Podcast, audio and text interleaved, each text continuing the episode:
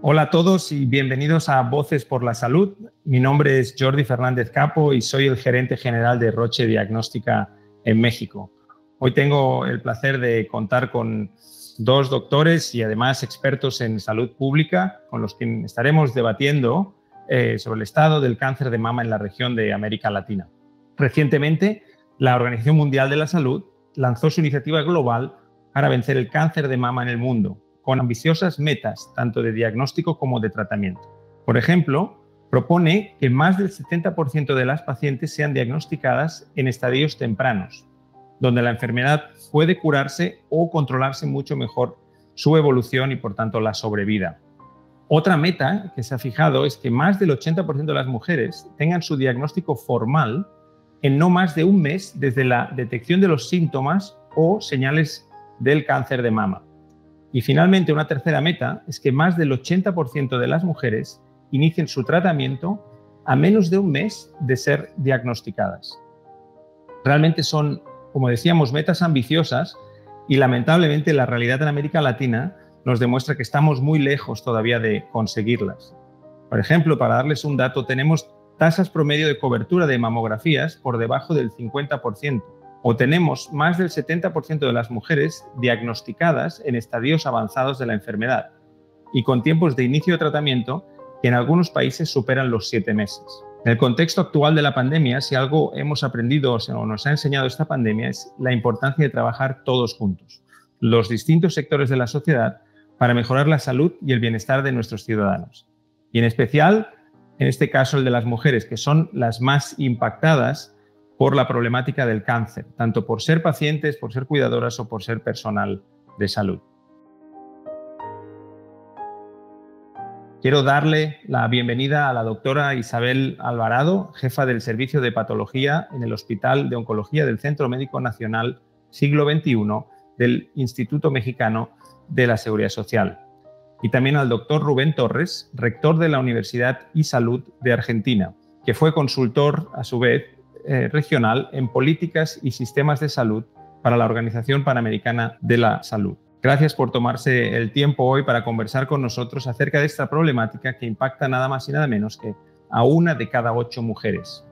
Finalmente, no quiero dejar de mencionar en este espacio y a modo contextual la enorme preocupación que tenemos todos los que trabajamos en el campo de la salud y en específico en el ámbito del cáncer por el impacto que esta pandemia ha tenido también en el diagnóstico y en el tratamiento del cáncer, pues ya se habla de una segunda pandemia que junto con la problemática de la salud mental está conviviendo en esta situación de contingencia sanitaria. Sin más, me gustaría pasar a las preguntas y doctor Rubén, quisiera empezar eh, con usted.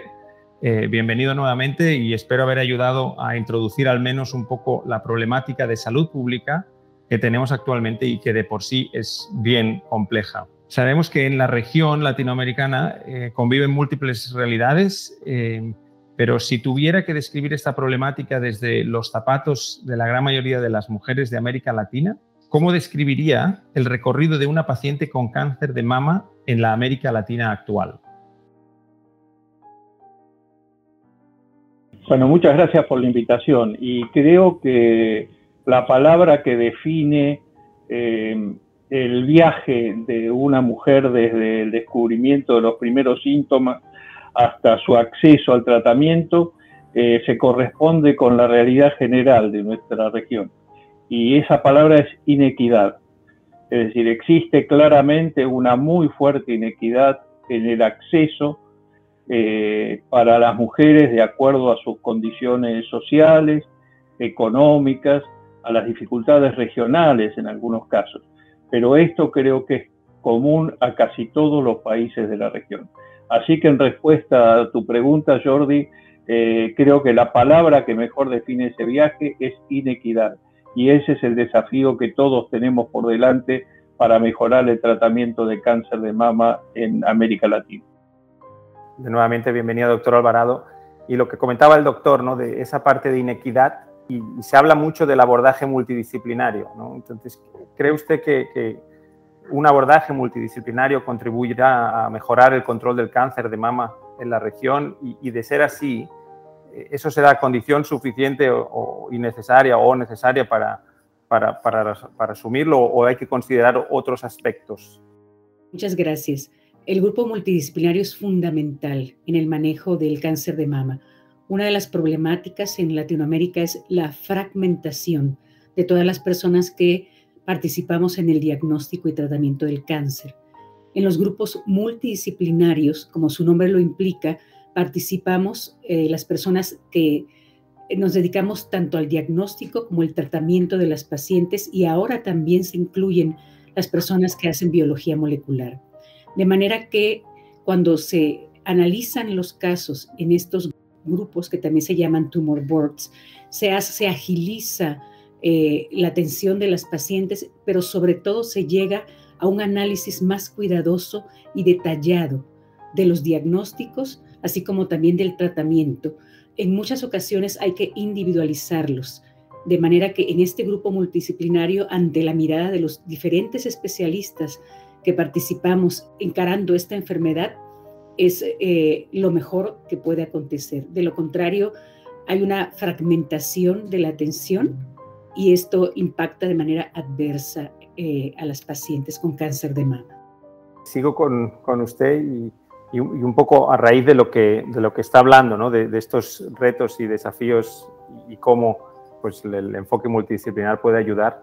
Eh, en una reciente publicación en realizada por usted, que usted lideraba, que también participaba el doctor eh, Rubén y otros autores de la región, se observan importantes eh, desafíos en el acceso al diagnóstico patológico del cáncer de mama en América Latina. ¿Podría usted compartirnos un poco el, panorama de la situación y explicar por qué contar con este tipo de diagnóstico y a lo mejor este enfoque multidisciplinar es importante y, cuáles son algunas de las recomendaciones eh, que daría usted para superar estos desafíos?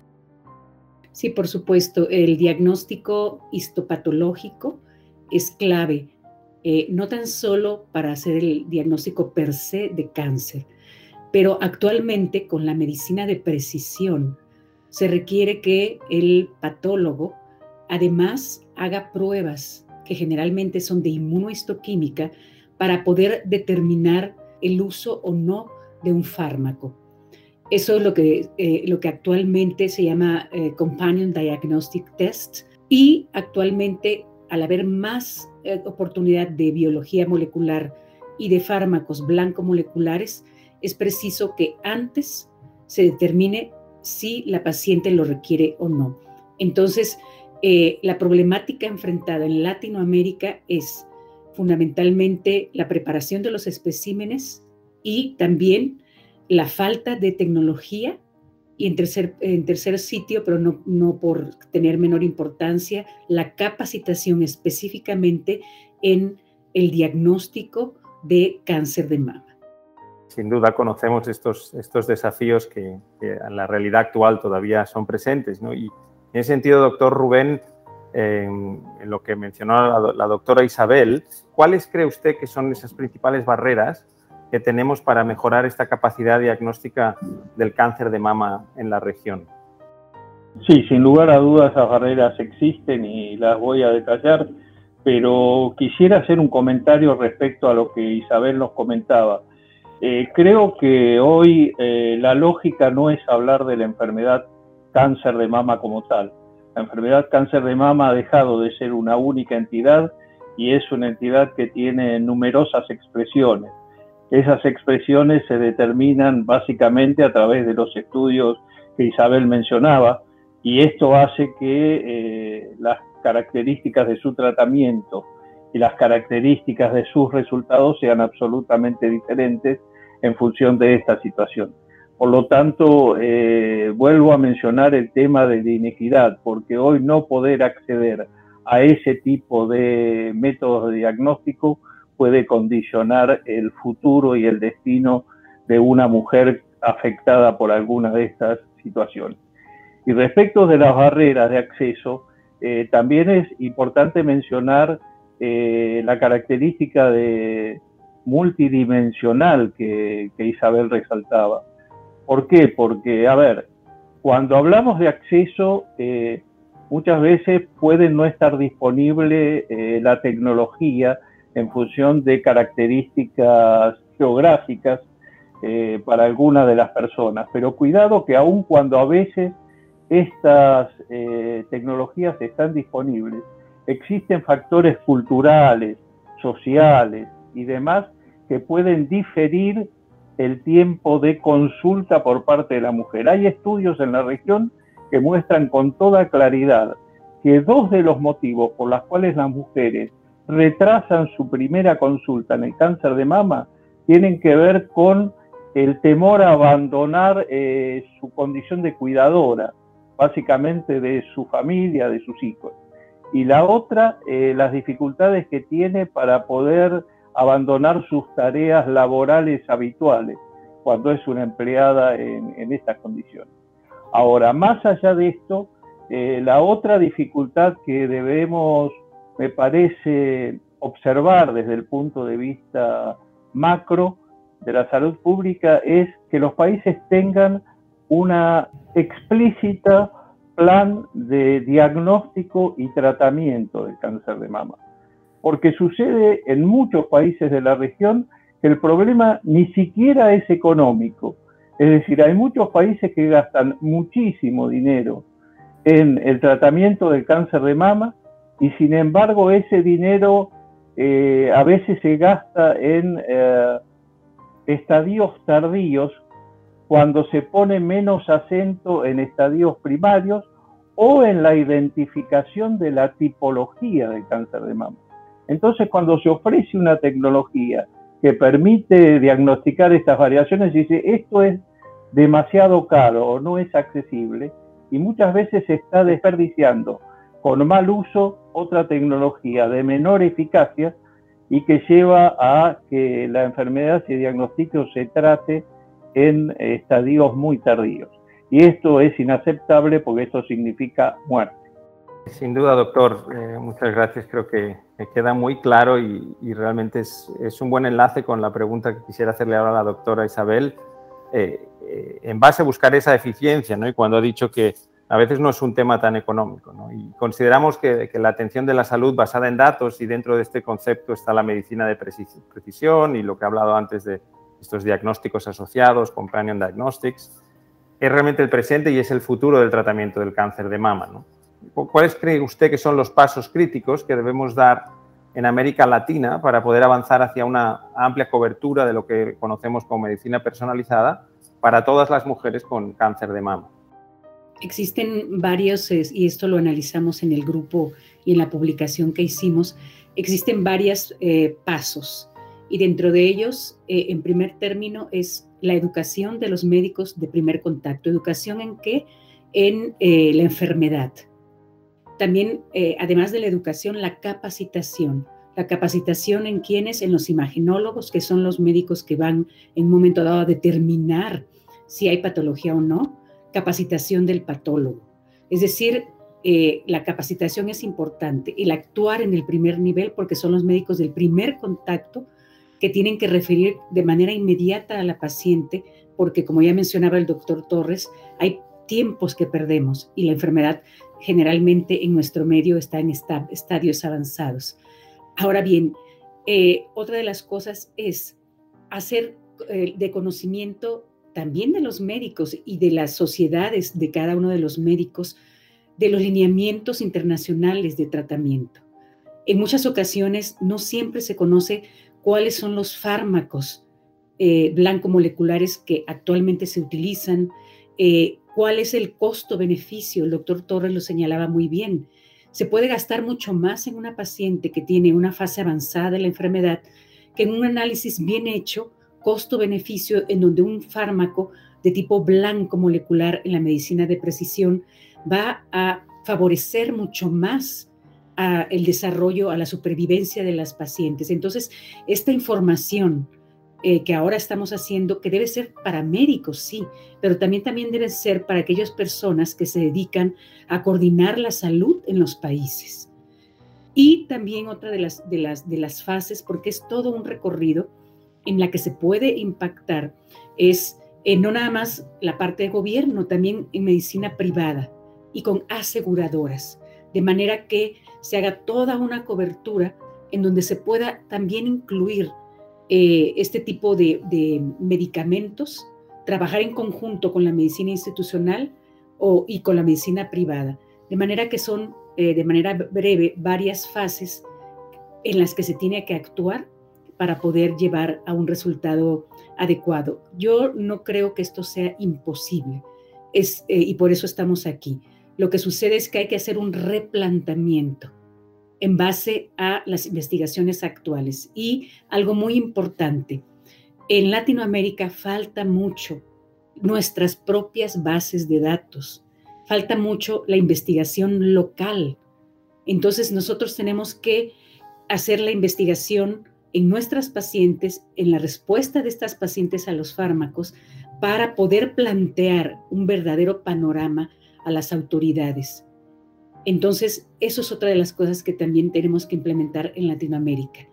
El hacer la investigación en nuestros propios pacientes, en mejorar las bases de datos y también en establecer los ensayos en pacientes de los propios hospitales de Latinoamérica abordajes muy interesantes y, desde diferentes ángulos ¿no? que, tenemos que, realmente plasmar a nivel de política pública y, ver cómo todos apoyamos.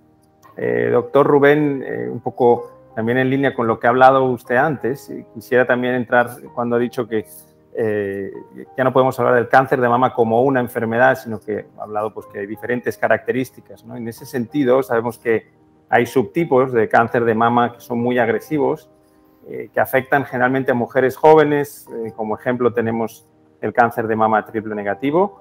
Eh, y, en ese sentido, ¿qué podemos, ¿qué podemos decir o cuál es el estado actual de, acceso al diagnóstico y tratamiento oportuno para este tipo de tumores, que suelen además darse en una población que por su edad pues no siempre están priorizados o priorizadas desde, desde el punto de vista de política pública para lo que es el cáncer de mama. Ahí existe un panorama eh, que es general, me parece, a toda la región y que es las diferencias entre países.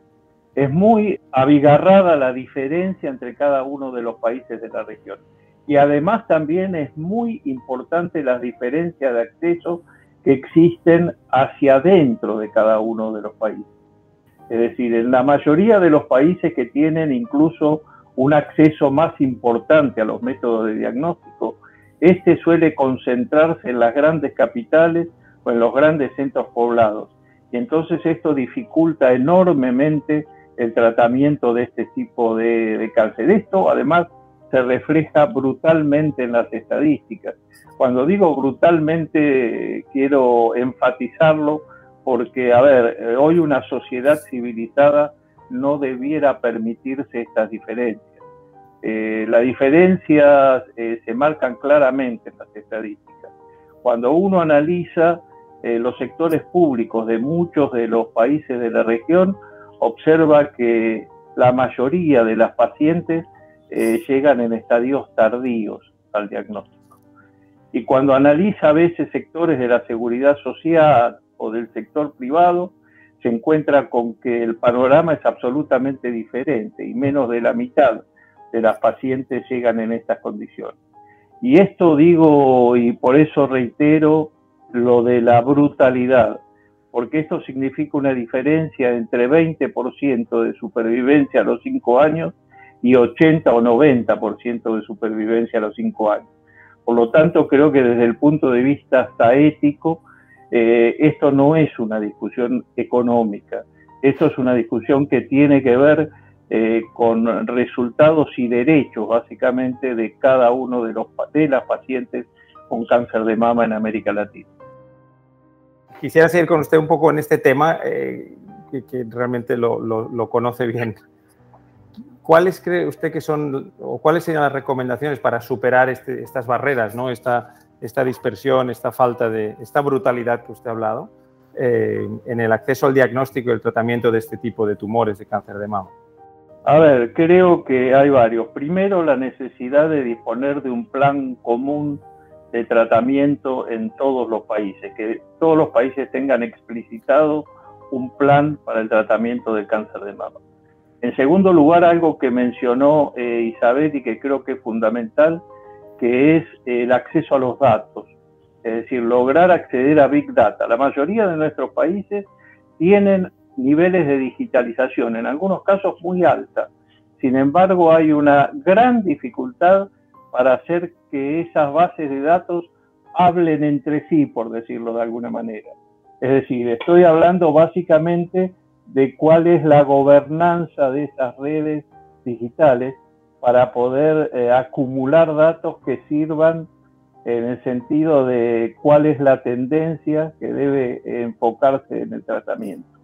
Y el tercer aspecto que marcaría tiene que ver con eh, lo que marcábamos de la multidisciplina en cáncer de mama.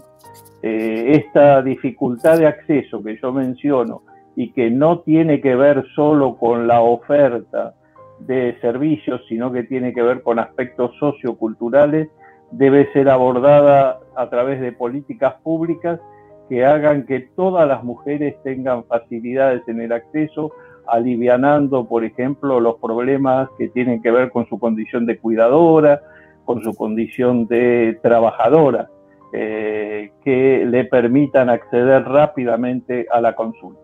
Y después, y por último, en cada uno de los sectores, pero especialmente en los sectores públicos de la mayoría de nuestros países, mejorar la gestión, porque existe otro dato que también es muy llamativo en la región, que son las diferencias entre los tiempos de espera entre el momento de la primera consulta y el inicio del tratamiento. Y esto tiene que ver con eh, aspectos que hacen al modelo de gestión que muchos de nuestros países tienen. Y esto también condiciona el resultado final de ese tratamiento. Muchas gracias, doctor. Eh, creo que queda muy, muy claro y muy explícito.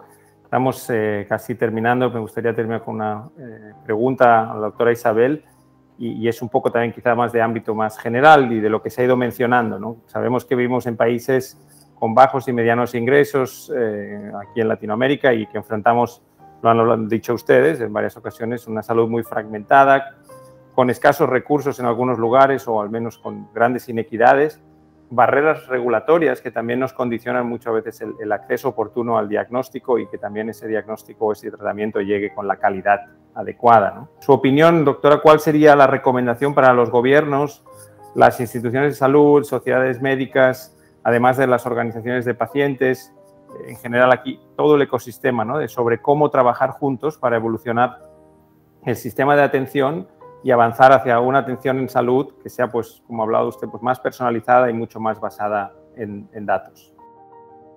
Bueno, eh, una de, las eh, em, situaciones que debemos hacer en Latinoamérica es conocer nuestra población, ya lo decíamos.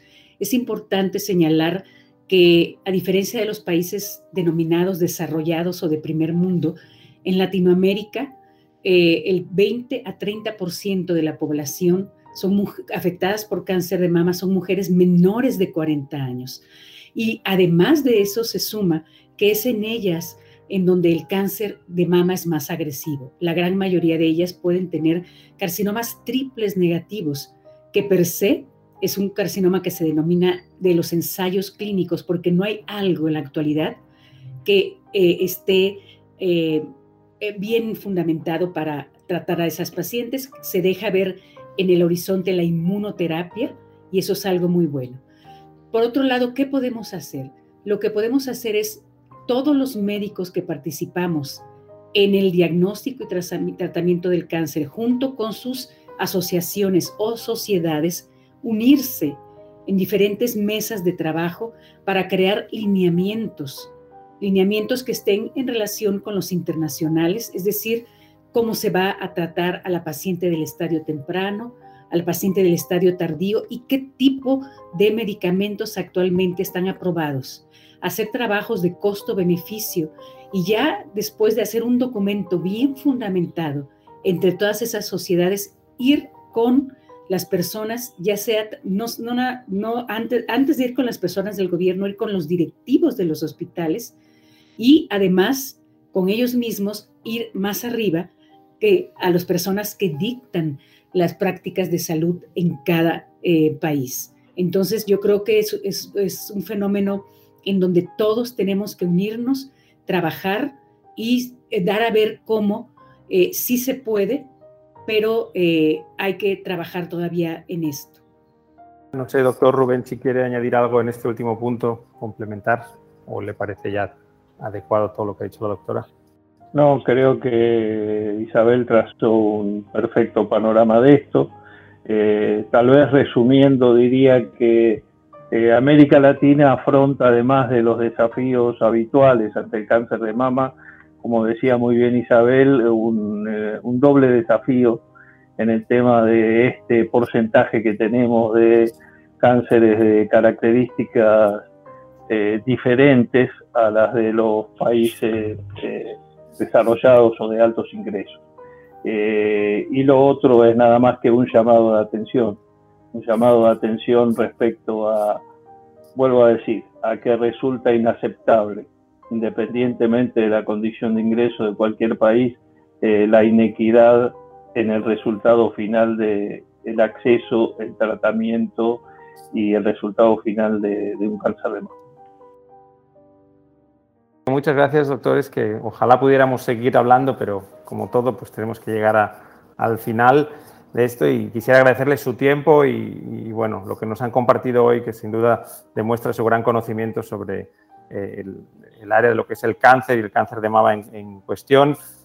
Sabemos de los, de los retos que hay en, América Latina y ustedes los han mencionado muy bien y que esto pasa por realmente por tener un abordaje integral de lo que es la prevención o desde la prevención hasta lo que es diagnóstico y tratamiento y también pues aprovechar las oportunidades que nos brinda la, innovación ¿no? en este punto llevada pues desde lo que es la medicina personalizada lo que en lo que hemos hablado de medicina de, de precisión y, eso va a llevar a que realmente pues, los pacientes reciban la atención adecuada en el momento oportuno ¿no? y haciendo que, nuestros sistemas de salud pues, realmente sean, sean mejores. Eh, me gustaría también abordar algunos temas que ustedes han dicho y han quedado muy claros, la parte de la... Y, quizá me quedo con lo que ha dicho usted, doctor Rubén, al final, ¿no? ese llamado de atención que tenemos que tener como, como región eh, y como países todos para, para trabajar sobre este punto clave que, es el cáncer de mama en cuanto a la inequidad, ¿no? la inequidad de, acceso, la fragmentación que tenemos en los distintos sistemas de salud y, lo poco que a veces aprovechamos lo que sí tenemos, ¿no? porque podemos tener recursos y podemos tener tecnología, pero lo hemos de hacer pues eh, estructurándolo bien en un plan. Ustedes han hablado varias veces de la importancia de tener un plan de diagnóstico en cáncer de mama que, sea explícito y que, realmente nos ayude a trabajar de manera mucho más unida desde, diferentes, desde los diferentes eh, actores del, sistema y eso seguramente es lo que nos va a llevar pues, a, ser, a superar esas barreras que existen y que sin duda no, no son fáciles. Eh, ha hablado usted de la palabra también brutalidad de la situación, eh, pero bueno, es ese, ese, punto de encuentro entre todos y trabajándolo pues, de manera escalonada, ¿no?